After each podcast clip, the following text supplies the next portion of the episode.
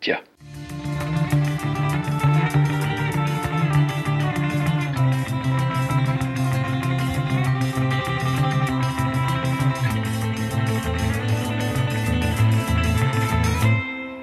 Pas mal, non? C'est Formosa.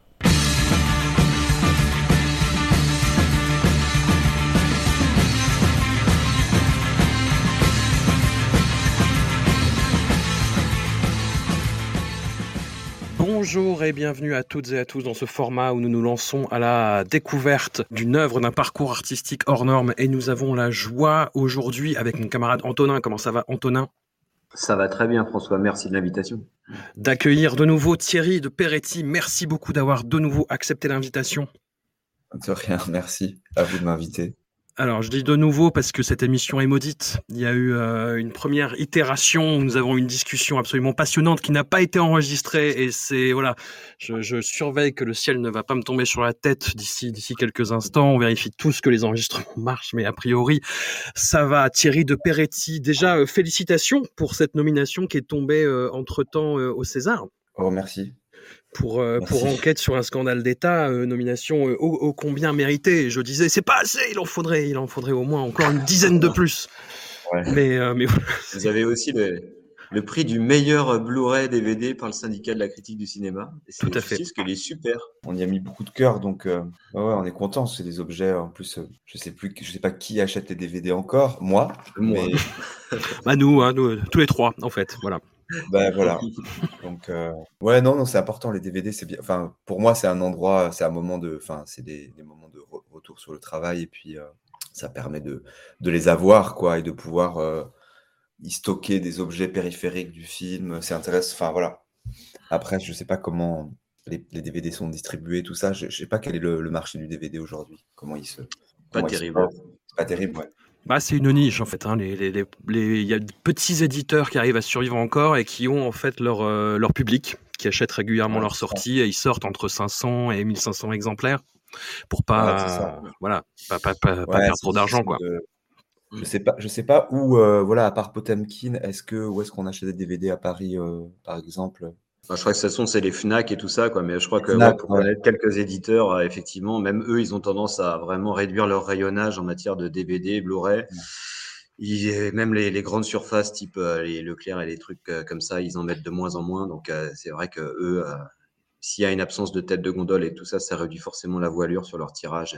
Ouais, il reste plus que quelques, quelques boutiques spécialisées et vraiment à Paris, parce que je pense qu'ailleurs qu'à Paris, il n'y en a pas vraiment. Enfin, pas beaucoup en tout cas.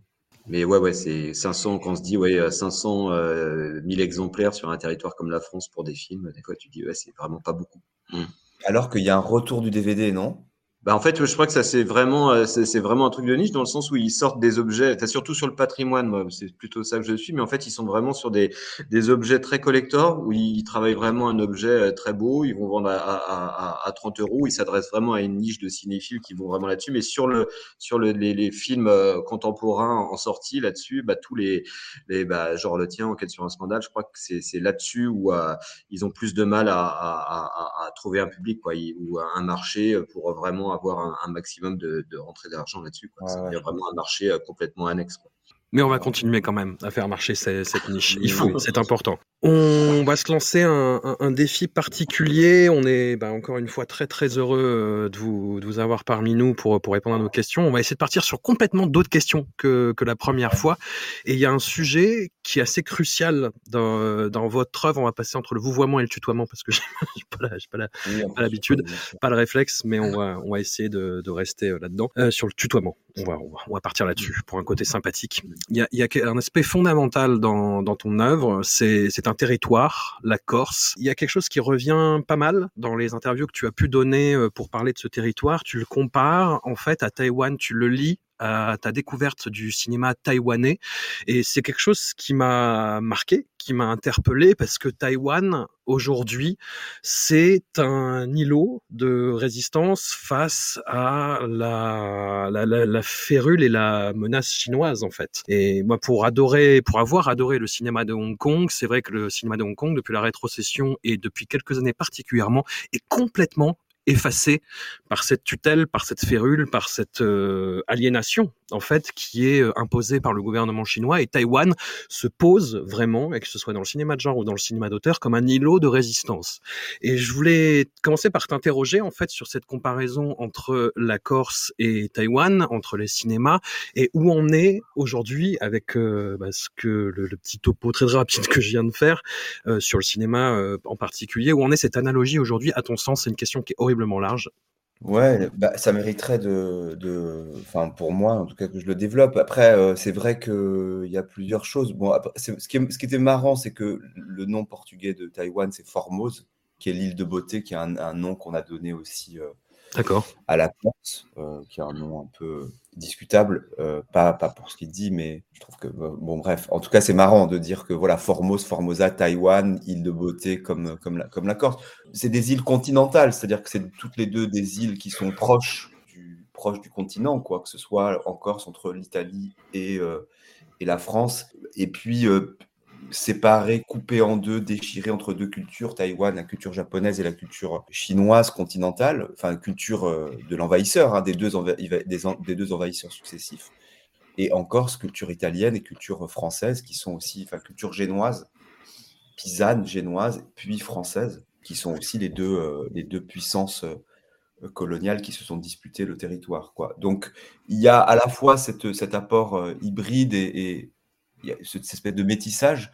Évidemment, les situations politiques ne sont pas du tout les mêmes et tout, mais voilà, c'est étonnant de voir, quand j'ai découvert en tout cas euh, les films de Dao Xiaoxian et d'Edouard Yang surtout, et, puis aussi de, de Tsami Liang, même si je crois qu'il lui se, se revendique pas taïwanais, mais plus euh, singapourien. Mais surtout les films d'Aocean, les films contemporains d'Aocean, je me suis dit, ah, mais enfin, je, déjà, j'étais bon, stupéfait comme tout le monde par, euh, par la mise en scène, par, la, par le jeu, par la lumière, par, j'avais l'impression que, que ça fabriquait un cinéma ou des images que j'avais jamais vues de ma vie, un rapport au temps, aux durées que j'avais jamais vues, même si, euh, voilà, ou peut-être dans les quelques films d'Antonioni, tout d'un coup, je retrouvais des, des choses comme ça. Et la façon dont il filmait les gens, la façon dont les gens bougeaient, la façon dont les gens, dans ces films, les personnes, les acteurs euh, fumaient, euh, prenaient une tasse de café, un verre, se battaient, l'irruption de la violence, je me dis, ah tiens, j'avais l'impression que ça parlait de l'endroit d'où je venais. Voilà.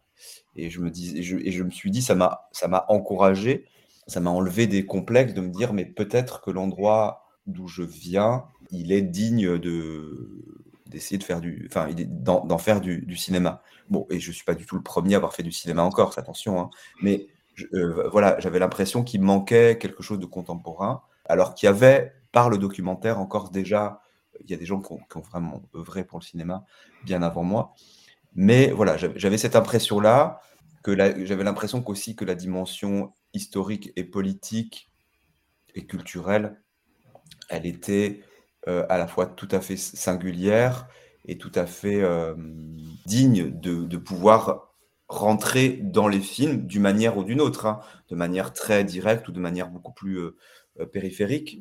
voilà, et j'ai eu de cesse de, et je suis toujours, toujours de cesse que de, revenir au film d'Edouard Yang et de voilà. Après, c'est vrai que ça correspondait à un moment où je regardais aussi les films, on en a peut-être parlé la dernière fois, certains films de Pedro Costa, les premiers films de Jazz Queue, des films de Rabat Merzeimesh, les films de Tariq Tegia, qui étaient tous au moment où moi je commençais à écrire des cours, mes premiers courts-métrages, c'est-à-dire il y a vraiment 2005, 2004-2005. Eux, ils étaient, ils étaient sur le, point de. Et Jazz Queue, il a exactement mon âge. Donc, euh, il était sur le point de sortir son deuxième ou troisième film. Donc, il ils étaient repérés déjà, mais c'était vraiment débarquait quoi dans la, dans, dans, la planète cinéma. Et moi je voyais voilà c'était je, me disais tiens j'ai envie de faire du, cinéma au moment où il y a tous ces cinéastes qui émergent et qui proposent des, des, récits différents des façons de, de les embarquer euh, différentes.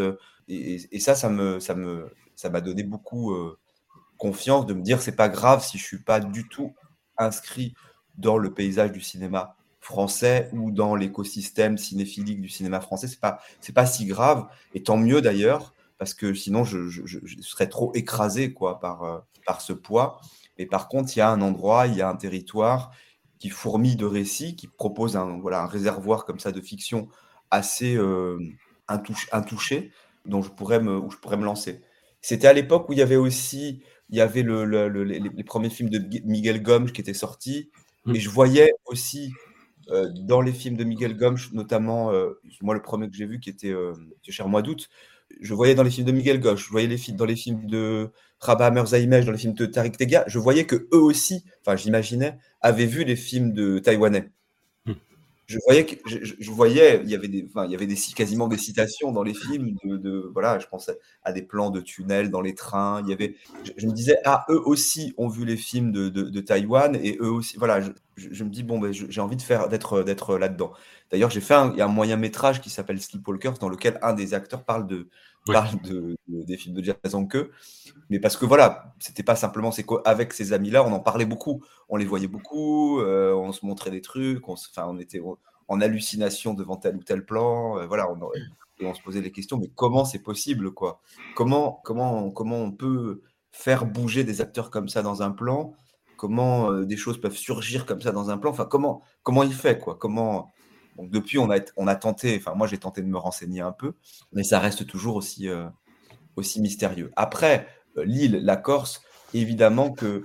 Alors, j'ai eu, j'ai eu une impression, et j'ai toujours cette impression, que le cinéma français, quand je dis le cinéma français, c'est-à-dire produit et financé en France, est peu un cinéma de territoire. Mmh. Mais quand je dis de territoire, les territoires, ils sont partout, y compris à Paris. Euh, Paris est un territoire. Enfin, tu parlais de Hong Kong, mais il y a eu un moment donné où Hong Kong, la ville, elle était découpée d'un point de vue cinéphilique. Euh, il y avait, voilà, euh, il y avait Kowloon, ouais, il y avait, enfin, il y avait un peu tous les quartiers, quoi, ouais.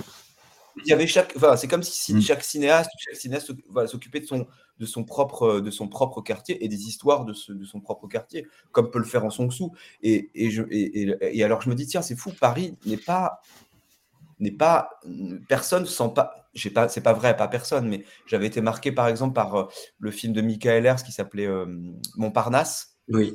Je me dis, tiens, c'est un film de Montparnasse avec des gens qui sont à Montparnasse, des histoires de. Il y, avait quelque chose comme ça. Et après, les films qu'il a fait aussi dans la banlieue ouest, c'était des films vraiment euh, très ancrés. Et j'avais l'impression que le, cinéma français manquait de ça. Manquait de. Alors que, pareil, il y a un réservoir, un réservoir de, de, récits qui est inépuisable. Et bon, il se trouve que la, schizophrénie ou encore le métissage ou la, la double, euh, comment dire, la double, le double, la double adresse que ça euh, oblige, quand, en tout cas pour moi, quand on fait des cinémas, un, film en Corse, c'est-à-dire une adresse en Corse et une adresse à l'extérieur de Corse, et on ne voit pas les mêmes choses en fait. C'est évident. Que je, et, ça, ça m'intéresse comme projet, comme, comme projet de cinéma quand je fais des films en Corse, de me dire tiens, ce, que je, ce, que, ce qui va être perçu encore de ce que je montre n'est pas la même chose. Et c'est même pas une question de, de perception, c'est plus une question de, de dialogue. Euh, le dialogue n'est pas le même. Quoi. Le film ne mmh. dialogue pas de la même façon avec un public en Corse et encore plus un public de ma génération en Corse et euh, de ma génération au sens large hein, je, et ailleurs où, il y a même une triple adresse. Il y a une adresse continentale, France continentale, et ailleurs, encore si le film voyage. Alors pour le coup, euh, c'est, hmm. par exemple, on m'avait envoyé une photo d'un, d'un public à, au Tibet. Mon film est violente. Il avait, été, il avait été projeté dans un festival au Tibet, et on m'avait envoyé la photo euh, du public de jeunes gens, et, j'étais là, je me dis, mais qu'est-ce qu'ils vont voir quoi? Hmm. J'adore ça, j'adore voir des, des films aussi de très loin, très contemporain, de très loin. Mm. et, et, je vois ce que j'essaye de, de, ce que je prends de, ces films-là, pas forcément l'histoire, pas forcément l'intrigue, les personnages, mais surtout les endroits, les bars, euh, les comment ça se parle, de comment, voilà, ce qui m'a intéressé dans le cinéma euh, taïwanais, ce qui est de plus, de plus local et de plus, euh, voilà. Bon, et il se trouve en plus que la relation entre la Corse et la, et la France continentale est extrêmement conflictuelle Mmh. tendu. On l'a vu encore l'été dernier, l'été dernier que la, que la Corse est un, territoire euh, à la fois, euh, voilà, c'est un des territoires les plus euh, précaires du, territoire français, hein, vraiment. je voyais encore les chiffres là, il y a un atlas qui est sorti, un atlas de la Corse contemporaine. Je voyais les chiffres du, du, pourcentage de, gens qui sont en dessous du seuil de pauvreté. La Corse est la première région. Donc ça implique beaucoup de choses, tout ça. C'est pas simplement dire ah ben c'est pauvre, la Corse est pauvre, donc il faut en parler. Mais voilà, d'un côté on a ça et de l'autre côté on a euh, le, fantasme de la. C'est un endroit de, fantasme, y compris pour mm. les gens qui y vivent. donc le cinéma peut aller dans ces zones, tenter de rétablir un peu de, réalité, de réel. et moi, ça m'intéresse beaucoup, ça, d'essayer d'établir des récits qui sont des récits de fiction qui sont connectés avec la réalité, avec le réel, et aussi de tenter de, d'éclater euh, les narratifs euh, euh, moisis, quoi. Mais ça, je trouve ça hyper intéressant ce que tu dis, parce que moi, ça, ça rejoint en tout cas des questionnements que j'ai depuis longtemps. Alors, j'ai l'impression que c'est peut-être un peu moins vrai depuis quelques années, mais moi, j'ai, par exemple, tu parlais des spectateurs du Tibet qui voient ton film. Moi, il y a une question que je me disais souvent. Je me mais en fait, quelqu'un, un spectateur qui vient, on va dire, du Wisconsin ou de Chine, s'il regarde le cinéma français, il va l'impression que la France, c'est Paris en fait, parce que la plupart des films, ils sont tournés là-bas. ils sont tournés aussi dans une langue qui est le français euh, bah, parisien, sans accent et tout ça. Et c'est toujours étonnant quand tu te balades en France de dire, il y a, bah, évidemment, tout, tout, le monde a, des accents différents suivant les régions, et c'est quelque chose dont ne, que ne documente pas le cinéma français, par exemple. À 90%, tu as l'impression que tu as Paris et la province, en fait, et que la province, c'est un peu uniforme, quoi. Mm. C'est un peu ça. Même quand il y a la question de l'accent qui est posée, bah moi je m'étais fait la réflexion sur un film, euh, c'était le, film de Jean-François Richet, Mesrine, où tout le monde était tombé sur Gérard Lanvin parce qu'il prenait l'accent marseillais. Alors qu'importe qu'il le fasse bien ou mal, mais je t'ai dit, c'est incroyable que tout le monde lui tombe dessus. Ça veut dire qu'en France, on ne on peut pas être un acteur et prendre un accent qui n'est pas le sien. Bah, c'est pas possible. Alors que quand tu regardes le cinéma américain, par exemple, ça pose aucun problème que Brad Pitt, à, n'importe quel autre acteur, prenne un accent de la région dont son rôle est. Il faudrait, demander, aux gens, il faudrait demander vraiment aux gens, il faudrait faire une étude euh, dans le, au Texas, qu'est-ce qu'ils pensent des acteurs qui prennent, oui. les New-Yorkais qui prennent l'accent texan. Bah Peut-être qu'on on serait surpris des réponses. Peut-être qu'on serait surpris, mais n'empêche que c'est vachement plus euh, euh, permanent. Je veux dire, si quand, quand un acteur prend un accent dans un film français, c'est dans une comédie. Sinon, il y, a, très peu. Si je me souviens que je crois que c'était Mathieu Malric qui avait dû prendre un accent, il me semble, pour un film qui se passait en Corse. Il me semble. Ouais, ouais, ouais, c'était l'enfer sur terre. C'était les anonymes. C'était un téléfilm de Scholler qui revenait sur. Euh, mais c'est l'enfer. Hmm. Avec tout le respect que j'ai et que je dois à Mathieu Malric comme acteur hmm. et comme auteur. Mais je me dis, mais qu'est-ce que. Enfin, pourquoi? Et c'est l'enfer. Mais, mais, mais ça, ça, veut dire plein de choses. Hein. Ça veut dire ces questions-là, elles sont, elles sont moi, elles me, elles me rendent vraiment. Euh, je peux péter les plombs sur ces questions-là. Évidemment que la question de l'accent, on s'en fout. En plus, la question de l'accent, tu encore, c'est des, des, jeunes, des, gamins, des gamins qui n'ont pas d'accent. Ça, ça, veut dire quoi? Que tout le monde a le même gros accent à la rému. De... Donc, c'est une vision vraiment euh, surplombante et, je mmh. trouve. Euh, presque colonialiste des endroits, quoi. C'est de ne pas être attentif, de ne pas regarder, d'être encore avec ces vieux schémas.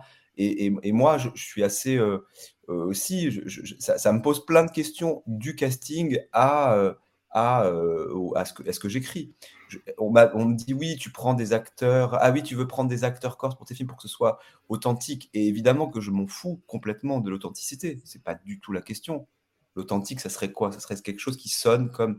Pas ça la question. La question, c'est la question de la, à la fois de la mémoire commune, de l'histoire. Et c'est la question du jeu, tout simplement. C'est comment on joue. Et, on s'est rendu compte avec Julie Allion qui fait les castings de mes films, on essaie de mettre le, point là-dessus, puisque sur le dernier film que je m'apprête à faire à son image, donc on a fait comme sur Une vie violente un casting sauvage, avec on a vu beaucoup de jeunes gens euh, euh, de, de, Corse, et de temps en temps, dans le casting, c'est pas que je veux exclure, mais passe quelqu'un qui dit oui, non, mais moi j'ai ma grand-mère était corse, j'adore la Corse, je viens faire le casting. Ok, bon, ben, viens faire le casting, moi, exclure. Mais ça n'a rien à voir avec le. Et on s'est dit pourquoi ça ne marche pas? Pourquoi quand un, acteur qui est d'ici et un acteur qui n'est pas d'ici travaillent par exemple en casting, en improvisation ensemble, ça ne fonctionne pas. Ça ne fonctionne pas, ça, ça a à voir avec le langage, mais pas avec l'accent, avec le langage. C'est que les mots ne désignent pas la même chose. Les mots ne désignent pas la même chose. C'est-à-dire qu'on parle d'une chose, d'un mot, mais on voit bien qu'il y a un vrai dysfonctionnement cognitif sur de quoi, euh, les, de quoi désigne tel ou tel mot. Et des situations, évidemment. Et il n'y a pas d'écoute possible, du coup. Et du coup, ça ne peut pas jouer. Donc, pas, ça ne peut pas jouer entre, eux. Donc, ce n'est pas une question d'authenticité, de faire vrai. On, s'en fout. C'est une question de, de, donner la parole, déjà, à, des personnes qui peuvent la prendre sur, sur, des sujets et qui peuvent s'entendre et dialoguer entre eux, y compris à l'intérieur d'une fiction, pas simplement à l'intérieur d'un documentaire pur, mais euh, le, documentaire, il est dans la fiction, évidemment. Ça, c'est une idée, on le sait, quoi, qu'on filme des personnes au moment où on les filme et avec d'où ils viennent, etc. Et c'est ça l'intérêt, c'est qu'il n'y a pas simplement une histoire euh, fabriqué, arbitraire qu'on raconte et que, et que le, spectateur serait, serait supposé croire et avaler comme... non, il y a autre chose.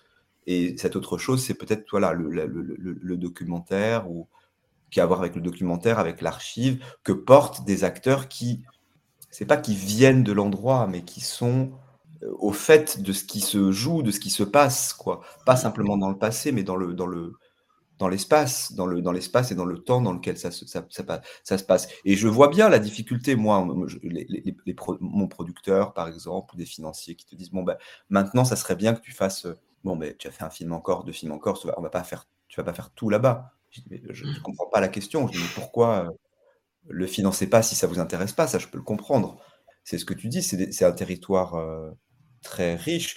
On poserait pas la question, euh, voilà, on poserait pas la question à, je sais pas qui, mais à la Diaz, quoi, en disant bon, maintenant tu vas faire des films en Espagne, non, il faut, faut, arrêter mmh. avec quoi. Ou Scorsese à New York. Euh, voilà, exactement. Donc, euh, et, et, et, ça parce que de toute façon les, les, les récits sont pas épuisés et que et, et, et d'autant que voilà la, la réalité euh, politique, sociale, culturelle, criminelle, elle est, elle, est, elle, est, vive quoi. Si je fais des films, évidemment que je vais parler de là. Je vais parler de quoi? Je vais pas mmh. raconter j'en sais rien, quoi, les amours de machin et de machin, je m'en fous. Je, m'immole par le feu si je dois raconter euh, euh, des histoires qui, voilà, si je dois faire juste des films, quoi. Euh, c'était une grande chance de découvrir par, les, par le cinéma taïwanais que c'était là où il fallait, c'était ici où il fallait regarder, que c'était d'ici qu'il fallait construire des récits, c'était les nouveaux lieux, les, lieux, la Corse en transformation architecturale, bétonnière, tout ce qu'on veut, c'était là qu'il fallait regarder et qu'il y avait des nouveaux personnages, des nouvelles personnes, des nouveaux, euh, des nouveaux récits qui arrivaient et que qu'il fallait tenter de, de se mettre à jour avec ça, quoi, et que les films proposent, euh, voilà.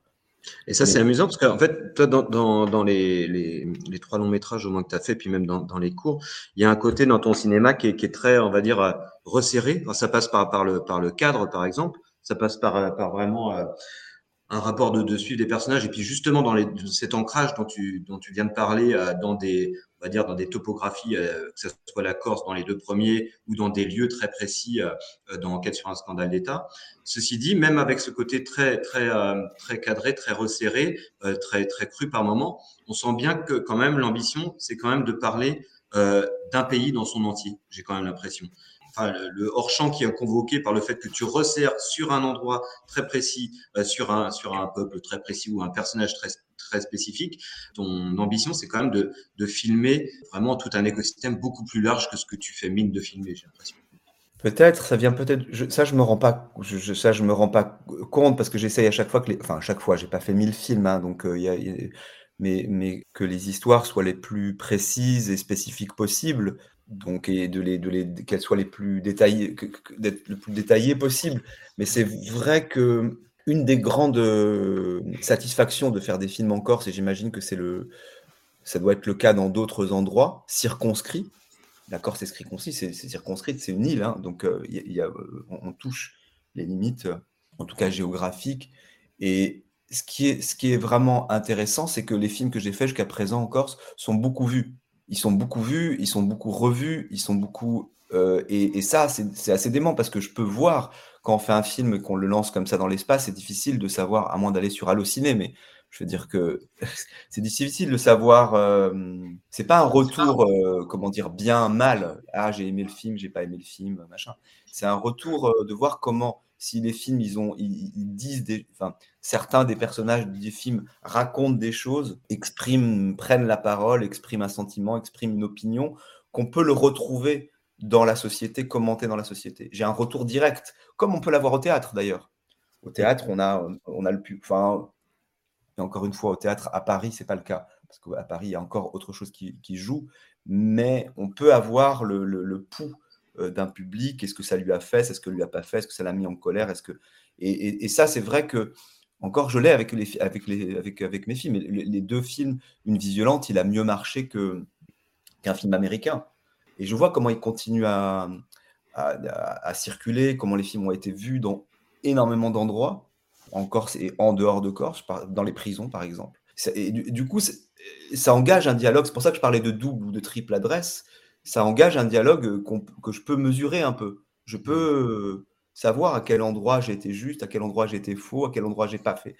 Il y a un truc très, direct qui est vraiment euh, très satisfaisant, enfin qui est une grande, ouais, une grande satisfaction. J'ai l'impression qu'une vie violente a particulièrement bien marché sur le dialogue entre générations en fait entre différentes générations de, de, Corses et leur conception euh, bah, de la lutte armée et puis de, de plein d'autres sujets en fait.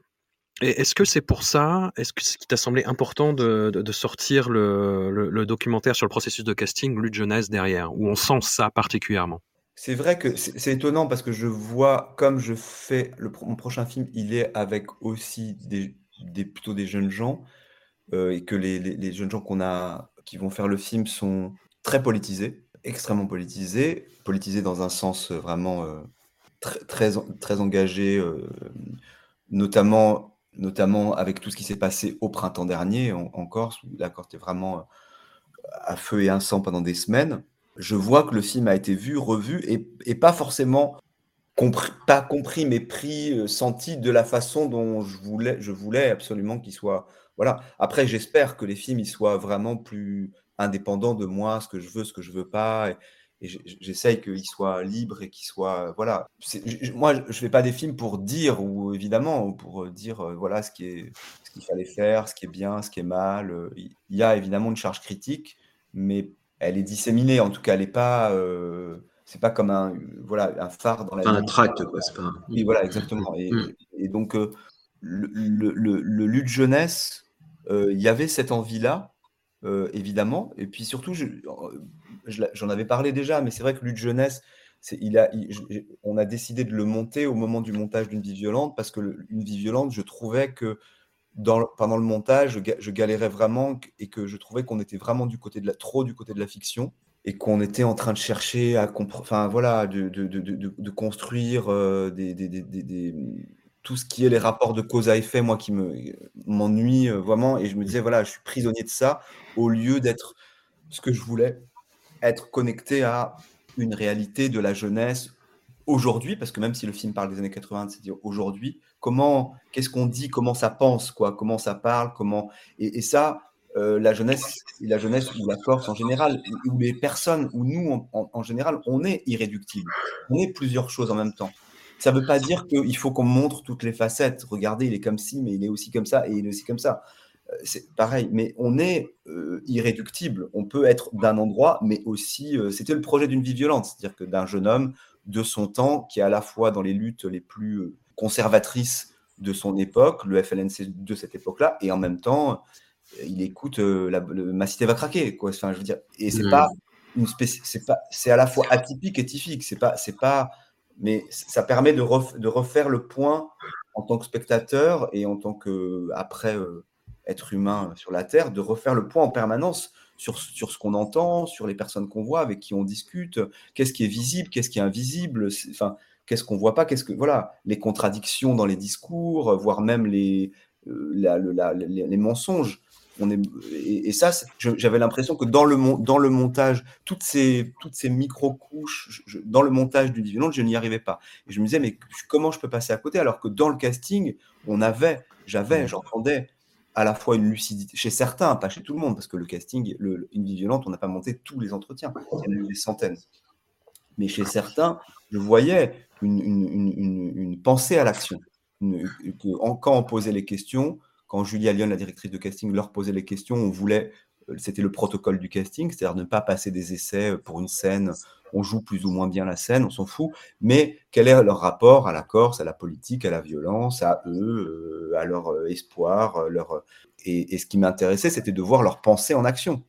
Pas forcément ce qu'ils disent, mais comment ils, voilà, comment ils articulent une pensée, comment ils passent d'une idée à une autre. Et ça, c'était très intéressant.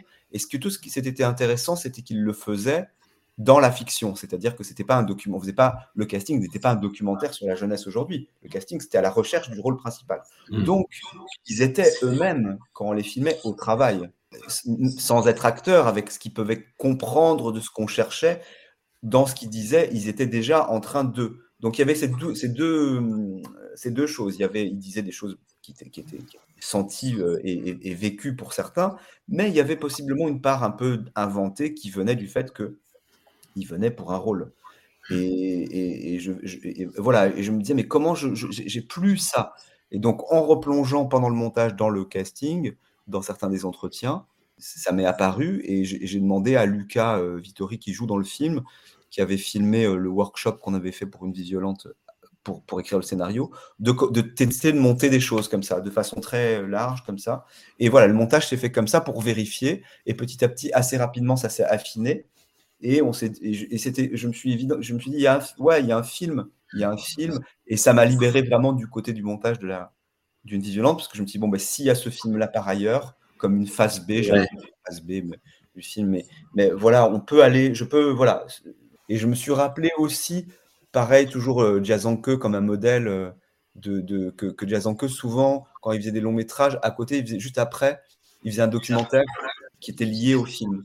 Mmh plusieurs, plusieurs. Il a fait un documentaire qui s'appelait Dong, je crois, pendant qu'il faisait euh, Still Life. Il a fait souvent une fiction, un document, voilà, un, documentaire. Je me suis dit, ah, ça, c'est quand même quelque chose qui, je trouve ça très intéressant. Et, voilà. Et après, c'est un film que j'ai pu montrer. Puis c'était un film qui n'était pas prévu. Donc c'est toujours beau de dire, tiens, c'est un film qui pas prévu, avec des images qui sont presque, presque du fond de footage, en fait. Qui sont pas et, de voir comment, euh, comment ça résonne et, et comment ça dialogue, puisque moi j'avais l'impression que ce film-là me manquait dans les années 80, mmh. par exemple. Je me dis, tiens, c'est dommage, j'ai pas ce film-là, j'aurais aimé, euh, j'aurais aimé le voir, euh, ce film, au moment où moi j'avais l'âge des, des, personnages d'une vie violente. Il n'était il était pas là, ce film. Donc, euh, voilà. Et d'ailleurs, je l'ai revu cet été et je l'ai remonté. Enfin, je sais pas que je l'ai remonté d'ailleurs, je l'ai pas remonté, mais on a réinjecté deux séquences à l'intérieur et c'était très, c'était quelque chose de très très très très fort puisqu'on le projette régulièrement. Et c'est marrant ce que tout ce que tu dis euh, sur justement euh, parce qu'il pouvait être manqué dans une vie violente et ce qui est corrigé dans, dans Lutte jeunesse.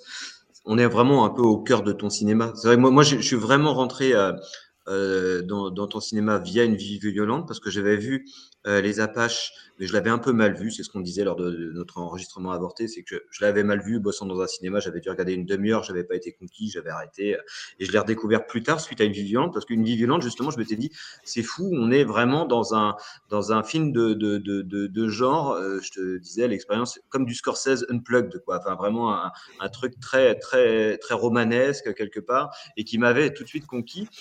Et, ceci dit, euh, en, revoyant les Apaches et Enquête sur un scandale d'État, je me suis dit, ouais, j'aime bien une vie violente, mais justement, il y manque peut-être ce qui est très opérant dans les Apaches et dans Enquête sur un scandale d'État, justement, sur toute cette sorte de vibration là que tu cherches entre cette fiction qui se fait en direct avec tous les processus de pensée euh, qui, vont s'entrechoquer euh, et, c'est et une vie violente, c'est un que, j'aime beaucoup et peut-être, ouais, je, je, comprends ce que tu ressens sur le manque que tu pouvais ressentir sur, devant le film. Et, c'était marrant parce qu'il a été montré euh, au feed. Ils avaient fait une double projection, une violente, lutte jeunesse. Un jour, ils avaient montré lutte jeunesse dans une salle et, juste après, on pouvait voir euh, une vie violente ou l'inverse. Et le lendemain, ils avaient fait l'inverse. Et c'était intéressant à voir. C'était de, voir le, la, alors euh, voilà, il y avait des gens qui avaient vu les deux, qui disaient ah moi je préfère euh, Lutte Jeunesse parce que machin, d'autres qui voilà. Mais, mais c'était marrant de voir les deux dans, dans, dans, dans des ordres différents. C'est vrai que le fait de voilà, il y, a, l'idée de, de parler d'une société, c'est sûr quoi, de parler de nous, de, de, dire voilà, c'est très très important pour moi à tel point je, je, je suis pas sûr que je pourrais refaire alors, je, rigole, c'est un peu provoquant quand je, fais, quand je montrais euh, Enquête sur un scandale d'État, je disais au public, bah, c'est mon premier film français. Alors, ça faisait plus ou moins rigoler. Des fois, ça faisait pas rire du tout. J'ai pas assez de temps, de toute façon, pour faire les films que je voudrais faire euh, en Corse. Pas assez de temps. Et il y a des choses à faire. Tu parlais de Taïwan, mais comme on est en train d'écrire euh, avec Jeanne Tekman et Emmanuel Bourdieu, on, a en, on, est en train d'écrire un récit un peu large, un peu, qui était censé être une série, mais qui finalement va redevenir du cinéma qui est un récit euh, vraiment, qui est une espèce d'anthologie de la criminalité organisée de 1929 à aujourd'hui, mais pour l'instant on est sur 1929-1939, de type euh, de criminalité, de, type, euh, de type insulaire, de type corse. Tout d'un coup, hier on parlait de, des ports du paradis, par exemple, qui sont les grands récits fondateurs, et, et, tout d'un coup je me suis dit, tiens, les, la, y a, la Corse, je peux l'envisager, moi, de mon point de vue, comme les États-Unis. Et en même temps, c'est un territoire qui est très petit mais c'est un territoire très euh, avec des milliers d'histoires à l'intérieur, puisqu'il y a des micro-régions qui n'ont rien à voir les unes avec les autres. Alors, c'est ce que tu disais. Si toi, tu viens une semaine, tu vas te dire, vois pas trop le. Il n'y a, pas de différence entre Ajaccio, Bastia, le centre Corse, de l'extrême sud, de la plaine orientale. Mais de l'intérieur de la Corse, évidemment que c'est totalement. les différences sont folles. Enfin, sont, et, et, les, récits qui en émergent, et les rapports à la ville, et les rapports à, aux, histoires, à l'imaginaire, sont totalement, totalement fous. D'ailleurs, Les Apaches, qui est un film qui se passe à Porto Vecchio, donc dans l'extrême sud, c'est pas mon endroit. Pas mon endroit, c'est pas du tout. Euh, j'ai dû y passer beaucoup de temps pour refaire une, pour faire une mise à jour de qu'est-ce qui se passait, parce que c'est tellement euh, différent d'Ajaccio, par exemple. Il y a tellement d'autres choses qui émergent euh, année après année. De la jeunesse n'est pas la même. Que voilà, c'était l'intérêt de d'aller là-bas et d'essayer d'être de saisir ou de sentir ce qui se passe, ce qui se joue, euh, ce qui s'est joué. Euh, et voilà, donc dans un, dans un ça vient aussi de la, de, la, de, la, de, la, de la diversité, je pense, géologique, qui fait qu'il y a des micro-régions qui, sont, qui pourraient presque faire sécession les, unes, les uns avec les autres. C'est pour ça que je parlais des États-Unis. Tout d'un coup, il y a une, il y a une, il y a une c'est vaste, quoi. Mais ça, on peut le dire, c'est ce qu'on disait, encore une fois, euh, on pourrait le dire de Paris, évidemment, quoi. C'est marrant que tu cites euh, Chimino, parce que avais, je sais, ta boîte de production s'appelle Stanley White. Elle s'appelait, oui, parce qu'on a plus. Et donc, c'est évidemment que c'est une référence à l'année du dragon, euh, j'imagine. Tout à fait, oui. oui. Ouais, ouais. Et en fait, c'est vrai que tu as ce rapport-là chez Chimino, quand j'évoquais tout à l'heure ta façon de, de, de, de, prendre à, que le, les, les, les, récits que tu mets en, en place sont toujours, euh, on va pas dire, c'est pas, c'est pas métaphorique, c'est pas allégorique, c'est pas vraiment ça, mais par contre, à travers une sorte de micro-récit et tout ça, on, voit un pays dans son entier. C'est vraiment Chimino, ce qu'il a pu faire euh, à travers tous ses films. C'est assez amusant de se dire que Chimino, le seul film qui est vraiment une sorte de rattache, c'est le seul moment où il va, il tourne plus dans son territoire, où il va en, Sicile pour tourner le, sicilien. Et là, il est complètement paumé euh, parce que de toute façon, il peut plus, il est, il est complètement déconnecté ouais. du territoire global euh, ouais. qu'il a arpenté pendant toute sa filmo. Ouais, mais d'ailleurs, moi, ça, c'est une question qui me passionne de voir comment, bah, souvent, les cinéastes euh, traitent de territoire, s'exportent mal. Euh, bah, il, y en a, il y a des contre-exemples, évidemment. Euh, en Song-soo, quand il vient à Cannes faire. Euh, je ne sais plus comment il s'appelait le film avec, pendant le festival de Cannes avec Isabelle Huppert. Voilà, mais bon, Aosia Ossienne, quand il vient faire son film parisien, mmh, c'est chaud. Après, on peut le regarder d'un point de vue vraiment mais, ultra méta et dire que c'est son meilleur film sur le ballon rouge, mais et même quand mmh. il fait son film, il s'est plus réussi quand il fait son film japonais, le Café Lumière. Bon, je lisais hier, il y a une interview d'Apichat Pongvira, c'était cool. C'est étonnant de dire qu'il a, été, il a voulu tourner en, en Colombie.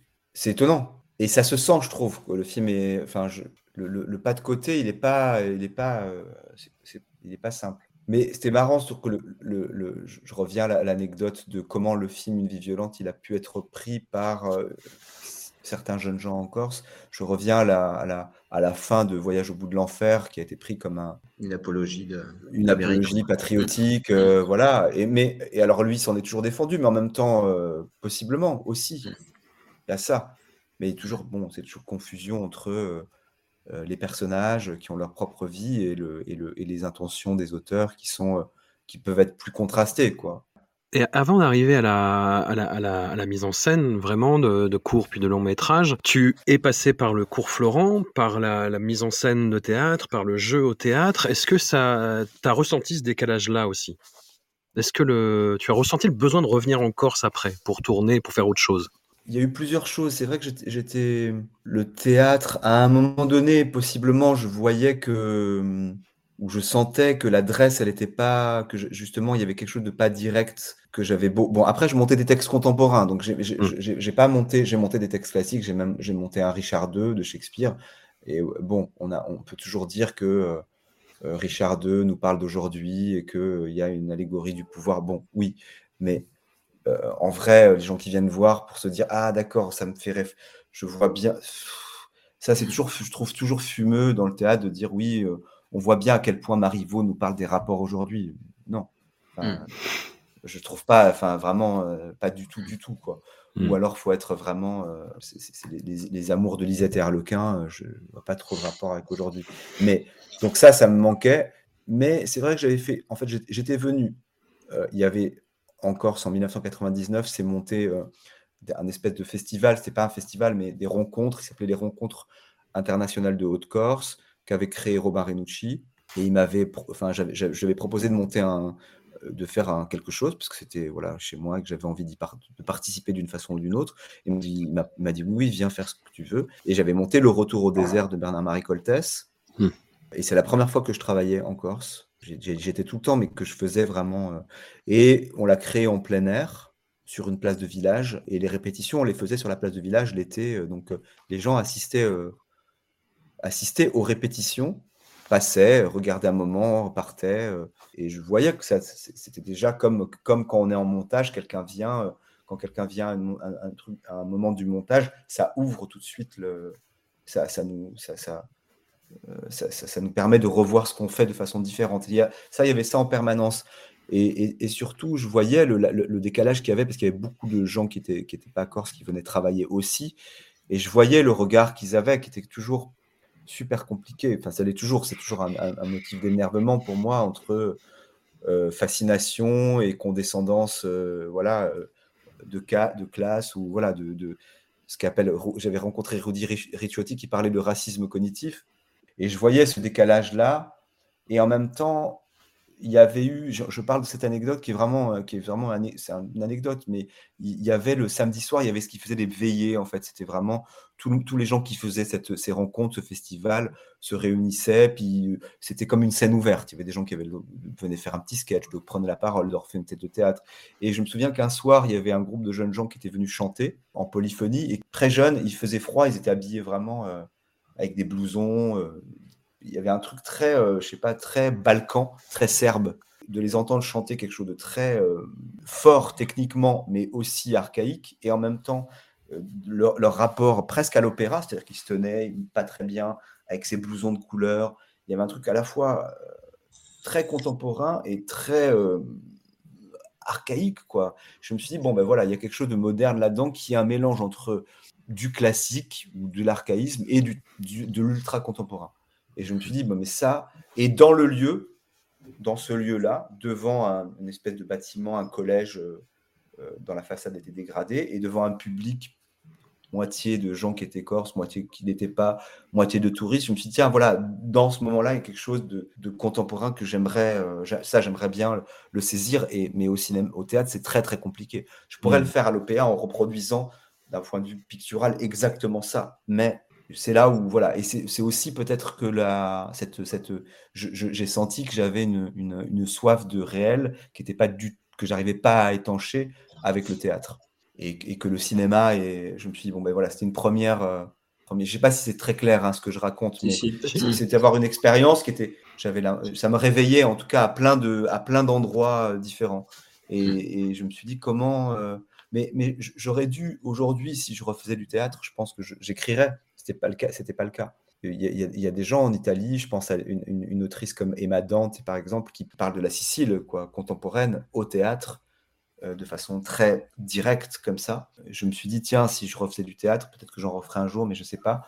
Je le referais certainement en Corse et en plein air et je raconterais vraiment des choses très. Euh, et pas. Euh, voilà, même si j'ai jamais monté quand je faisais du théâtre des classiques, j'ai monté une fois, une fois Richard II et, et j'ai monté, si, j'ai monté un Labiche euh, mais donc là, pour le coup, euh, mais, mais c'était une commande, c'était une commande, euh, voilà. Mais sinon, je montais plutôt des auteurs comme Coltès, Sarah Kane, Grégory Moton. Et, mais voilà, si jamais j'en refaisais, je ferais, je ferais ça. Mais, mais pour répondre à la question, c'est ça. J'avais l'impression que quelque chose n'était pas étanché de ça, de cette soif du réel. Et puis surtout, l'environnement du théâtre public. Hmm, c'était vraiment terrifiant. Euh, voilà, vraiment affreux quoi. Et, euh, et voilà, quand j'ai commencé à faire des films, je me suis senti beaucoup plus, euh, voilà, beaucoup plus le bienvenu et beaucoup plus, je sais pas, je dans une, une, communauté beaucoup plus large et beaucoup plus où je me sentais plus, plus chez moi, ça c'est sûr. Mais c'est marrant parce que ça va complètement à contre-courant de, de, ce qui est beaucoup dit, dans, que ce soit dans le milieu du théâtre ou dans la, presse qui traite du, spectacle vivant. C'est le, je pense que le, plus, le plus gros marronnier ou le plus gros écueil qu'on peut dire, c'est euh, ah là là, cette pièce résonne à des échos contemporains qui nous font réfléchir. Toi, tu as plutôt tendance à dire que non, non, c'est à tel moment et. Euh, le postmodernisme est un peu une impasse, non? Je sais pas. Enfin, c'est comme ça que Aujourd'hui, non, mais je, fais, je, je, enfin, je caricature un tout petit peu. Hein. C'est-à-dire que, en, gros, cette, cette, cette, façon de faire, des, de, de, de, relire les grands textes classiques ou fondateurs du théâtre euh, à l'aune du contemporain, je la trouve un peu. Elle a donné des, enfin, elle a donné vraiment des, des il y a des écueils. Il y, a, il y, a, des gens qui arrivent très bien à, à, à monter des, des, grandes, des grands textes Sophocle, Sénèque, et sans essayer de raconter aujourd'hui de façon très, euh, très nette à la et ça, c'est très, très éclairant, quoi. Euh, et puis surtout, en fait, quand je faisais du théâtre, moi j'ai arrêté d'en faire quasiment en 2008. Les, écritures de plateau n'étaient pas autant répandues. Je pense au, travail que peut faire voilà, Sylvain Creusevaux, par exemple, euh, les chiens de Navarre, Vincent Macaigne euh, et, plein d'autres, hein, euh, Caroline Nguyen, tout ça. Il n'y avait pas ça. je ne parle même pas de leur spectacle, mais je parle de leur, de, leur, de leur projet de théâtre qui est beaucoup plus lié au contemporain. Moi, quand je faisais, voilà, il y avait encore, il y avait des gens qui faisaient déjà de la création, mais on était encore beaucoup plus sur, le, sur, sur les textes. Mais c'est pas là où le théâtre est fort de vouloir absolument. Euh, le théâtre peut dialoguer avec le contemporain, mais, mais je trouve que le, problème du théâtre, c'est les notes d'intention en fait qui, prennent beaucoup de place et beaucoup de, beaucoup de valeur et qui exonèrent de travailler vraiment euh, sur, les, sur les textes et sur les spectacles. C'est ce que je trouvais en tout cas. Hmm. Macaigne, par exemple, moi j'ai vu le phénomène théâtral euh, émerger quand il a fait L'Idiot et puis euh, quand il a fait ses, autres créations en Avignon. Et il y avait quelque chose, j'ai l'impression, de, générationnel, mais où, pour avoir vu plusieurs fois les spectacles, parce que j'étais fasciné, moi j'avais jamais vu ça, euh, enfin, je, connaissais un peu Artaud et ce, ce genre de trucs, mais j'avais jamais vu quelque chose d'aussi rock'n'roll, on va dire. Et ça m'a marqué parce qu'à Avignon, il y avait vraiment quelque chose de très fort. Et en revoyant la pièce en fin de course, c'était plus que du hurlement en fait. Hmm. Et où on entendait quasiment plus le texte quoi. Bon, après, euh, ça, c'est vraiment le, la, moi, moi, ce qui me faisait une des vraies, une des vraies choses qui me faisait souffrir au théâtre, vraiment la principale, au-delà de ce que je disais de la soif du réel, c'est que les moments qu'on trouvait en répétition, il y avait des choses qu'on trouvait en répétition, hmm. on, mettait le doigt sur des choses en répétition qu'on ne retrouvait plus jamais. Ouais. Et ça, c'est très très difficile de faire du théâtre soir après soir, extrêmement difficile. Euh, ça dépend à quelle, euh, à, quelle place on veut mettre le, le, spectacle, à quel niveau de, de, vérité, d'écoute on veut être. Si on veut pas faire le petit singe savant et faire tous les soirs le même truc, euh, et c'est très très difficile. Moi, je souffrais beaucoup de ça. je, voyais que j'avais une fois sur 15, le spectacle était, était vraiment précis et, et, le reste, voilà. Mais ça, ça vient beaucoup des spectacles les, quand on les joue dans des, à Dignon, à Paris, parce mm. que les gens viennent plus voir un spectacle, ils viennent voir autre chose. Ils viennent voir un succès ou ils viennent voir un échec, ou, enfin, ils viennent ne pas voir un échec, mais ils viennent voir, on vient voir autre chose. Tous les soirs dans la salle, il y a quelqu'un, il y a un journaliste, il y a la presse, donc ça, ça, ça déforme énormément. Euh, je ne sais pas comment on faisait euh, Claude Régis ou Gruber pour avoir ce niveau mm. tous les soirs. Les spectacles s'abîment, les spectacles d'un soir à la, euh, les spectacles mutent sans qu'on comprenne pourquoi. Hmm. D'un soir à l'autre, tout d'un coup, c'est. Donc, ça, c'est à la décharge de. Voilà. Et quand c'est des spectacles qui sont euh, très, euh, très extrêmes, comme ceux de Vincent Macken, ça, ça c'est ce que tu racontes, évidemment, hmm. ça, peut, ça peut arriver, mais, mais il n'en demeure pas moins. C'est vraiment quelqu'un qui, a, euh, voilà, qui, a, qui, a, utilisé la, la, machine de théâtre à plein. L'outil que c'est, vraiment, c'est vraiment, c'est un, immense connaisseur du, plateau, euh, des écritures de plateau, de, la scène. quoi. C'est vraiment euh, euh, c'est ça qui était très, très, très jubilatoire et très chez lui. Mais après, voilà, encore une fois, il faudrait voir les spectacles à chaque fois. mais tu sais ce que tu as fait, c'est ce que tu dis. mais, mais, les spectacles mutent vraiment. Hmm d'une fois à l'autre, c'est voilà, ça, ça, ça, peut, ça, peut, ça peut arriver. Euh, d'ailleurs, c'était vraiment quand je faisais du théâtre, j'ai renoncé très vite à faire des captations. Ouais. Même si j'en ai fait une quand même, parce que j'ai filmé un. j'ai monté le dernier spectacle que j'ai monté, qui était Les larmes amères de Petra von Kant de Fassbinder. J'ai fait un film. J'ai fait un film de ça qui est toujours pas sorti, qui sortira peut-être jamais parce que j'ai pas les droits, et qui est vraiment, euh, qui est un film que j'aime énormément, euh, avec une anti-captation. Mais en tout cas, quand je faisais du théâtre, j'aimais beaucoup enregistrer le son. Et évidemment, les captations euh, visuelles étaient toujours affreuses. Mais pour dire, pour finir là-dessus, c'était que je me rappelais que je me suis dit, autant j'aime le travail de répétition, le travail au plateau avec les acteurs en tant que metteur en scène, autant j'aime jouer comme acteur les représentations publiques, autant les représentations en tant que metteur en scène, je, le vis plutôt très mal. Et je me suis dit si je fais des films, j'aurais jamais ce problème-là parce que euh, une fois que c'est enfin voilà, une fois qu'on a la scène telle qu'on la veut, bah, c'est fait, c'est bon, on n'a pas besoin de. Et en fait, c'est naïf, c'est pas comme ça que ça marche évidemment parce que les scènes, elles sont telles qu'on les voit à l'œil nu, elles sont plus du tout la même, elles sont plus du tout les mêmes euh, quand on les dérush, quand on les voit au montage, et puis après quand elles sont éventuellement montées, coupées évidemment. Hmm. Mais au-delà de ça, euh, je me suis rendu compte que les films, alors ça paraît, paraît peut-être un peu, un, peu, un peu fou, mais les films bougeaient réellement d'une projection à une autre, enfin d'un moment à un autre. Alors ça paraît complètement peut-être super euh, cliché de dire ça, mais évidemment qu'on voit plus les films de la même façon. Euh, ce, que tu, ce que tu disais, un film qu'on on, les, on passe notre temps à surévaluer, à, à, réévaluer euh, dans, le, les, mmh. films. Et nos... Mais au-delà de, au-delà de ça, j'ai l'impression que les films c'est un truc qui, est mystérieux pour moi, que j'ai pas encore tout à fait euh, réussi à comprendre. Par exemple, je l'ai ressenti sur Une vie violente et sur Les Apaches, au moment des toutes premières projections, notamment les projections canoises, que ce qui, pourrait, ce qui pouvait avoir de d'un peu bizarre ou d'un peu mal foutu à des moments dans les films et qui, et qui pouvait euh, gêner, euh, gêner les, le spectateur en, général, le fait qu'il y a eu des mots dessus, des mots de critique dessus, un regard porté dessus, un dialogue engagé avec le film, ben finalement, rendait le film euh, différent, plutôt dans le bon sens. Hmm. Plutôt dans le bon sens. Euh, et transformait vraiment le film. Il y, a, quelque chose qui est de l'ordre de la, de, la, loi de la relativité ou de la, de la physique quantique, je ne saurais pas l'expliquer, mais comme si réellement, c'est pas simplement le point de vue qui change sur le film d'un spectateur, c'est-à-dire qu'il a changé de place pour regarder le film, mais en changeant de place, le film lui-même s'est modifié dans sa, mmh. euh, dans, sa forme. Quoi. Ça paraît un peu mystique, hein, mais je, l'ai vraiment, j'ai vraiment senti quelque chose comme ça. Que le film continuait à vraiment bouger, pourtant c'est du numérique. Et, ne bougent pas. Enfin, les miens, ils sont pas, ils sont pas, ils, ont pas les, les, les, aspérités de la, de la pellicule, mais j'ai vraiment senti quelque chose comme ça. Et donc, euh, je me suis dit, tiens, je me retrouve encore comme au théâtre avec des objets qui soient, qui sont pas, qui sont mouvants, qui sont mouvants, ouais.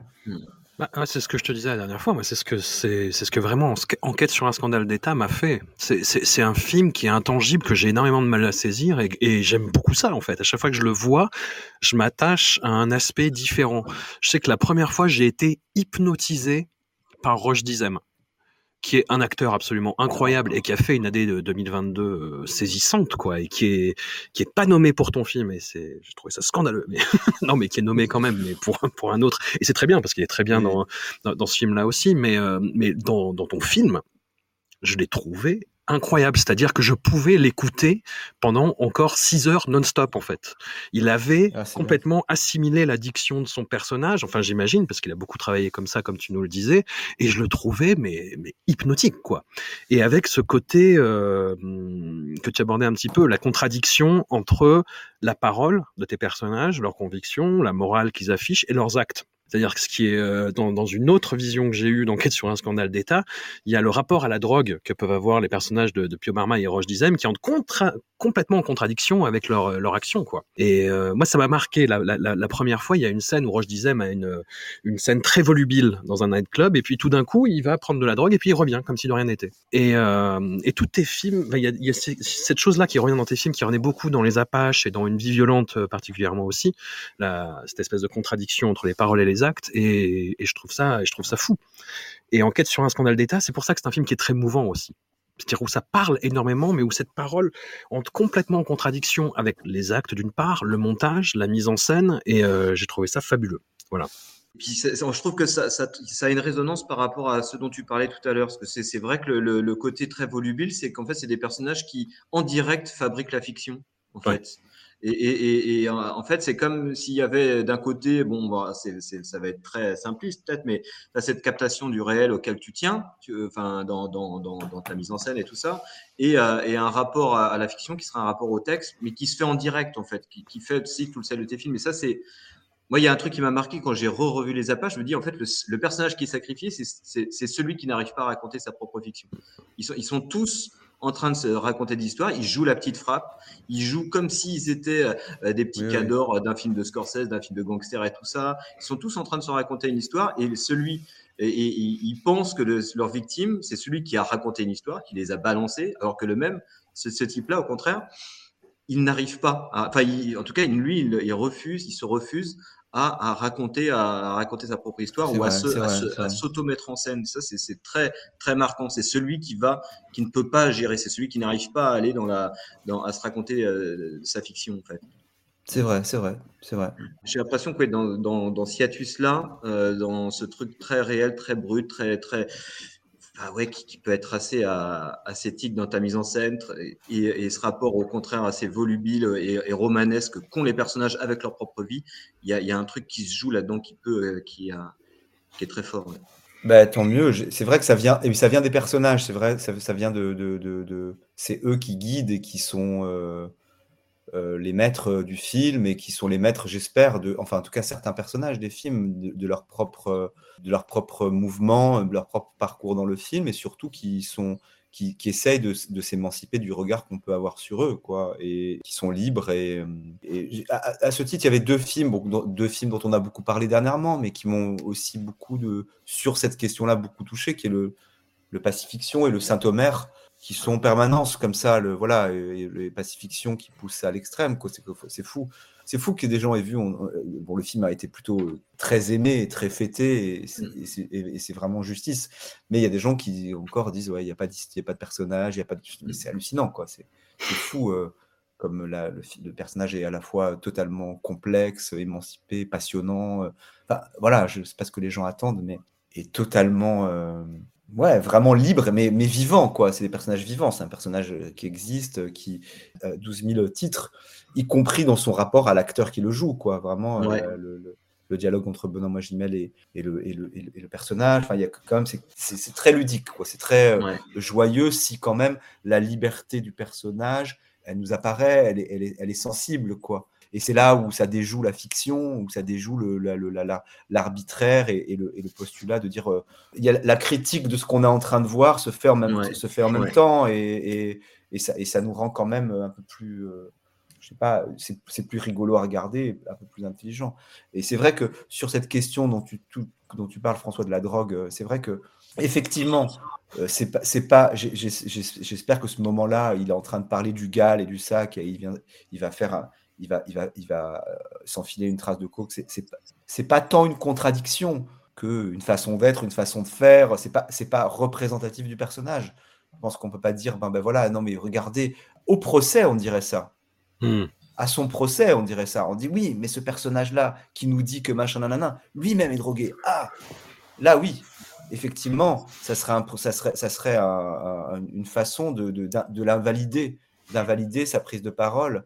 Alors, qu'est-ce qu'on fait? Est-ce que je le montre pas Je le montre pas en train de faire ça? Parce que sinon ça va la valider ou est-ce que je le montre pour tout d'un coup dire non mais les choses sont liées mais elles sont pas du tout euh, faut pas les mettre en relation. Ce qui permettra du personnage de, Jacques Billard que joue Vincent Lindon le grand policier qu'on accable pendant tout le film à la fin de aussi de remettre en perspective ce qui ce qu'on a pensé de lui ce qu'il dit c'est c'est moi j'aime bien examiner le la voilà les fonctionnements intérieurs des, des personnes et et de, moi évidemment, hmm. et, suivant les moments, de voir leur projet, le projet du, personnage de, que joue euh, Roger Dizem. On voit bien qu'il a un projet qui change. C'est pas le même, qui fluctue. Euh, c'est un projet modeste au début de dire regardez, moi j'ai assisté à ça, je vous livre ça, mais petit à petit, il, voilà, il y a quelque chose qui prend le, qui prend le, qui prend le dessus, qui qui, il y a une, il y a une, tout d'un coup une revanche. Il se réinvente en, possiblement en lanceur d'alerte, voire en journaliste, voire en auteur, en écrivain, qui a des choses à dire sur le trafic, sur le monde, euh, voilà. Et ça, ça me, ça, ça, ça, me, ça me touche beaucoup. Ça, ça, brise complètement la convention cinématographique en fait. Et, et, je trouve ça génial. Et je trouve ça extrêmement réaliste en fait. Ouais, il y a ça. Après, c'est aussi euh, bon, mais ça, ça, certainement, ça vient, c'est le même, c'est le, ça vient de, de, de, vouloir filmer encore, c'est ça hein, aussi. Hmm. C'est pour ça que Luc Jeunesse, il était important pour dire non, mais une jeunesse, elle peut être jeune, avoir commis des actions illicites, mais avoir une réflexion et un langage et un discours. Si on n'a pas toutes ces dimensions-là, on se met en juge ou en, ou en je sais pas, c'est très très important de, d'examiner comment les choses se passent et comment, comment ça se passe et qui sont les personnes. Quoi. Le cinéma permet de faire ça et de, et de déconstruire voilà, les narratifs, mmh. euh, les récits, euh, et, le, et, en premier lieu dans Enquête sur un scandale d'État, le récit d'Hubert et le récit de Jacques Billard. Il fait ce mmh. récit très bien. Mmh. Et, ce qui est important, c'est qu'il a une dimension tragique, ce récit, parce qu'il a, il, il a, de valeur, il a de valeur pour lui-même, pour le, la, le souffle, pour la le côté presque musical. Par contre, euh, il ne faut pas prendre ça pour argent comptant. Si tu prends ça pour argent comptant en disant oui, mais ben non, c'est pas, pas, pas à cet endroit-là que, que le réel se loge. Il ne faut pas écouter ce qu'il dit en disant oui, c'est ça. Et c'est ça qui, moi, me, trouble toujours aujourd'hui encore, hein, de dire. C'est même l'enjeu, par exemple, dans, euh, Une vie violente, c'est finalement euh, que pour l'enjeu des, activistes, c'est vraiment d'inventer un récit qui rentre en contradiction avec celui euh, de, l'État ou de le discours médiatique ambiant et qui fasse valoir leur récit à eux à travers les actions qu'ils font. Je ne sais pas si je suis clair dans ce oui, que Oui, bien sûr, bien sûr. Il y, a, vraiment encore ce rapport à la fiction qui, eux, est important. Du storytelling, d'opposer un, leur, leur, récit à eux, la, raison de leur action, euh, contre euh, un autre récit qui serait celui euh, bah, du discours dominant médiatique. bien sûr, bien sûr, bien sûr. Mais, mais, de toute façon, on voit bien, ça va être des questions, ça va être des questions qui vont être explosives, toutes ces questions. Question de la fiction qui a infiltré tout le, la fiction, du, enfin, du, la propagande, je sais pas quoi, du, cinéma, du cinoche, hmm. euh, du comme disons du théâtre, comme le, comme disait euh, Fassbinder quand il a surnommé sa, compagnie anti-théâtre. C'était hmm. pas c'était pas pour exploser le théâtre, mais pour exploser le théâtre qu'il y avait partout dans la vie, quoi. Hmm. Tout est un théâtre et, de la on voit bien là en ce moment, c'est carrément c'est la folie, quoi. Ah, c'est le soft, le ce qu'on appelle le soft power en fait. C'est fou, ouais ouais. C'est pour ça que c'est hyper intéressant que l'année dernière soit sorti un film comme Pacifiction et le tien. Parce que c'est vrai que c'est les, deux films dialoguent sur cette question-là aussi. Quoi. Justement par cette, cette question de la paranoïa euh, qu'il y a dans Pacifiction, qu'il y a aussi euh, dans le tien. Enfin, paranoïa, puis euh, bon, discours bah, complotiste, justement, c'est des films qui, interrogent aussi ça. Voilà, la vérité est cachée, elle est derrière. chacun essaie par tous ces récits qui vont rentrer en contradiction ou bah, qui, chacun est persuadé de tenir la vérité et on ne sait pas où elle est. À la fin de la pacification, on ne sait pas. On sent que tout s'est monté en direct devant nos yeux, que peut-être il s'est absolument rien passé au final. Et euh, dans le tien, c'est encore autre chose. C'est très Les films sont très différents aussi. Hein. Et il y a aussi un truc, je pense, je pense j'ai l'impression qu'on va arriver à la fin, mais je sais que j'ai lu plusieurs entretiens avec toi où tu parles que voilà, tu as, un rapport à la. Tu dis que moi, mes films, ils sont, ils sont un peu. Euh, enfin, c'est des comédies aussi. Euh, et, ça, ça m'intéresse aussi parce que j'ai l'impression qu'aussi la comédie, elle se joue aussi un peu dans ce rapport-là. C'est-à-dire que les, gens, les, acteurs, ben, ils essayent de, ils s'auto-mettent en scène en fait, par la parole euh, principalement. Et, euh, et, en fait, vu qu'ils sont pas exactement à la hauteur de l'archétype auquel ils aimeraient bien être comparés, auquel ils aimeraient bien ressembler, que, que en fait, il y a, dans le décalage, il y a un peu du comique. Je, pense, je pensais à une scène là-dessus qui est, qui, est, qui est terrifiante dans ton cinéma, c'est les Apaches, la scène du meurtre. Mm. Clairement, mm. On, est, on est dans un truc qui est euh, où les, les, deux personnages, les trois personnages amènent un, enfin les deux personnages amènent un troisième pour se faire liquider là, et euh, ils vivent comme des petites frappes. Et la scène marche pas vraiment parce que c'est ils sont pas à la hauteur des trucs des petites frappes. Et ah si on changeait de ton un petit peu dans cette scène-là, ça pourrait être une scène comique. Ah. Elle est, elle est terrible. Elle est terrible. Mais vu qu'en fait, il y a un ratage, et si on change de ton, si tu mets ça entre les mains d'un autre cinéaste, et, ça pourrait être une scène comique d'humour noir, quoi. Mm. Exactement. moi, j'essaie toujours hein, de, penser à ça, euh, que ce soit par des scènes comme celle-là qui sont. Bon, l'idée, c'est d'enlever le pathos, la pleurnicherie et, le, et la psychologie. Quoi. Euh, là, on voit bien qu'il n'y a pas de psychologie. C'est juste que c'est raté. Je veux dire que c'est pas, c'est pas parce qu'il vient de là qu'il rate. C'est juste que c'est, enfin, c'est n'importe quoi. C'est n'importe quoi. C'est vraiment, il y a un niveau de connerie, effectivement. Alors, c'est un meurtre, donc évidemment, c'est c'est la tragédie. Enfin, tu vois. là, on nous rabat les oreilles avec l'histoire de Pierre Palmade et tout. Non, mais c'est n'importe quoi. Enfin, tu vois, c'est un mmh. niveau de n'importe quoi qui est intersidéral, quoi. et donc, effectivement, il suffit que tu regardes un tout petit mmh. peu mmh. ailleurs pour dire non, mais vous êtes sérieux, les gars, c'est vraiment ça. Et, et, et, dans le, et, dans, et chez Uber, c'est pareil, quoi. Moi, il y a un niveau d'exagération et de, niveau de connerie qui est quand même. Et ça me, ça, me, ça me fait rire. Quand je dis niveau de connerie, c'est niveau de connerie, l'entendre à la c'est la grande, la grande leçon de Jean Eustache, quoi. C'est vraiment euh, euh, le Père Noël a les yeux bleus, les mauvaises fréquentations. Non, mais et y compris la maman et la putain. Ah. Mmh, c'est quand même euh, des. Jean-Pierre Léo et, ouais, on peut être un connard dans le film. Pascal, Tagnati qui a fait euh, Icomet, je ne sais pas si vous l'avez vu, oui. qui, est un, qui un ami. On a passé tellement de temps à se balancer des répliques de, les plus débiles de la maman et la putain, mais des trucs mmh. vraiment. On voit que c'est que ça, ça, ça rigole, quoi. C'est ouais, c'est très, très, très important. À chaque fois, des fois, je dis ça, on me dit ah bon, mais euh, je dis ouais, pour moi, c'est quand même très, très, très important à tous les endroits. Il y a, il y a, il y a du, il y a du mystère, il y a de la menace, il y a de, il y a, du danger, il y a, et du tragique, mais c'est pas le, quotidien, la psychologie, le machin, le truc qui moi me voilà. C'est toujours une façon de, de, de, de de me sortir des scènes quand je les écris, enfin quand je les écris ou qu'on les écrit à, plusieurs, hein, de dire quelle est la quelle est la dynamique. Et la dynamique, elle est toujours des ressorts euh, comiques, et les ressorts comiques sont souvent, ils s'appuient sur le présent en fait. C'est ce que tu dis. Hubert, il est en train de te parler d'égal et des trucs comme ça. Il s'envoie une trappe. tu vois, tu euh, ok, d'accord. Je vois, tu vois. Il. On n'a pas besoin. Et, en même temps, voilà, on, s'affranchit de la morale. On n'a pas besoin de, de, le voir en disant putain, j'ai un problème de dope. Euh, c'est, enfin, tu vois. Non, c'est pas, c'est pas, c'est pas comme ça. en vrai, c'est pas comme ça que ça se passe. C'est pas comme ça. C'est pas effectivement. Tu peux enquêter et dénoncer euh, la dérive, la, dérive d'une politique anti-stup en matière, euh, enfin tu vois, en matière policière, et toi-même, voilà. Évidemment que c'est une contradiction, mais est-ce que ça t'invalide en tant que journaliste pour parler des choses? C'est une question. Hein, je ne dis mmh. pas que que ça n'invalide pas, mais est-ce qu'il faut être soi-même euh, Tu vois, on, est, on voit bien les mmh. procès qui sont faits en ah, tu as dit ça, mais à côté de ça, euh, bah oui, je, mais, mais, mais, mais, ça veut dire qu'il faut être. Euh, mais, mais, il faut être très clair dans le, dans le, dans le, dans le, dans le rapport qu'on installe avec, euh, voilà, avec l'histoire qu'on traite et avec le spectateur, de dire voilà, je, je, ne pas mentir. Ce que j'aime beaucoup dans Pacifiction aussi, qu'on parlait des films de territoire. C'est un des, c'est un des rares, tu vois, un des rares films de territoire. Il filme vraiment un, un territoire, mais il le fait en nous faisant pas croire qu'il est de Tahiti, Albert Serra. Il n'y a aucun mm-hmm. moment où on nous dit, mais je vais vous montrer que je suis, euh, je connais bien. Non, il le fait vraiment à un endroit euh, qui nous permet d'accéder à, quelque chose. Euh. C'est ce qu'il disait. J'ai lu des interviews où il disait qu'il avait enlevé du, de, la, de, l'image tout ce qui était bah, les, les, quartiers, les cités, enfin tout ce qui était sociologique. Il se, il se concentre. on voit que le rapport, il est bon, quoi. Je sais pas, on mmh. voit que le rapport euh, à tous mmh. les endroits de lui, il est, il est, il est juste, il est bon, euh, il, est, il, est, il est, et on le comprend en tant que spectateur, même si euh, on n'a pas lu l'interview d'Albert Serra. Quand tu vois Pacifiction, ça, ça, tu, tu, tu, vois, on n'est pas en train de t'arnaquer, quoi. Il n'est pas en train de mmh. t'arnaquer et en train de te, faire croire que, que c'est son histoire. On le voit à tous les endroits, de, de, et y compris de la comédie. Oui, carrément. Euh, il y a vraiment beaucoup de comédie. Euh, enfin, il y a, y a, un côté comique dans Pacifiction qui est énorme.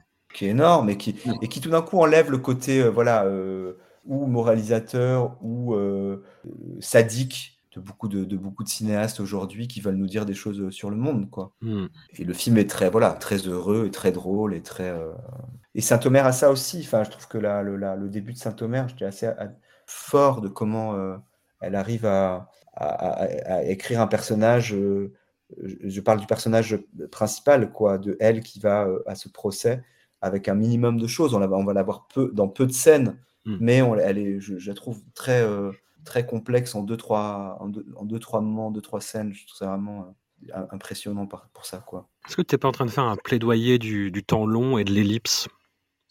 En opposition au storytelling linéaire classique finalement oui, non, mais oui, oui, j'aime, oui, j'aime beaucoup ça, évidemment. Je sais plus, j'avais lu une phrase là-dessus sur euh, euh, ce qui dit, voilà, un cinéma, euh, un cinéma lent. Le cinéma lent pour faire battre le cœur plus rapidement. Et oui, oui, c'est vrai que j'aime beaucoup ça, avoir le, temps, la liberté de, de, de, de, regarder, de regarder à peu près où je veux, de, circuler à l'intérieur des, plans et des films. Et j'aime beaucoup cette sensation-là. Heureusement, il y a de plus en enfin, beaucoup de films là qui, se, qui, se, qui permettent ça. Hmm. Thierry de Peretti, un immense merci. Bah, merci à vous. Grand merci Thierry. À la prochaine. À la prochaine. Ciao.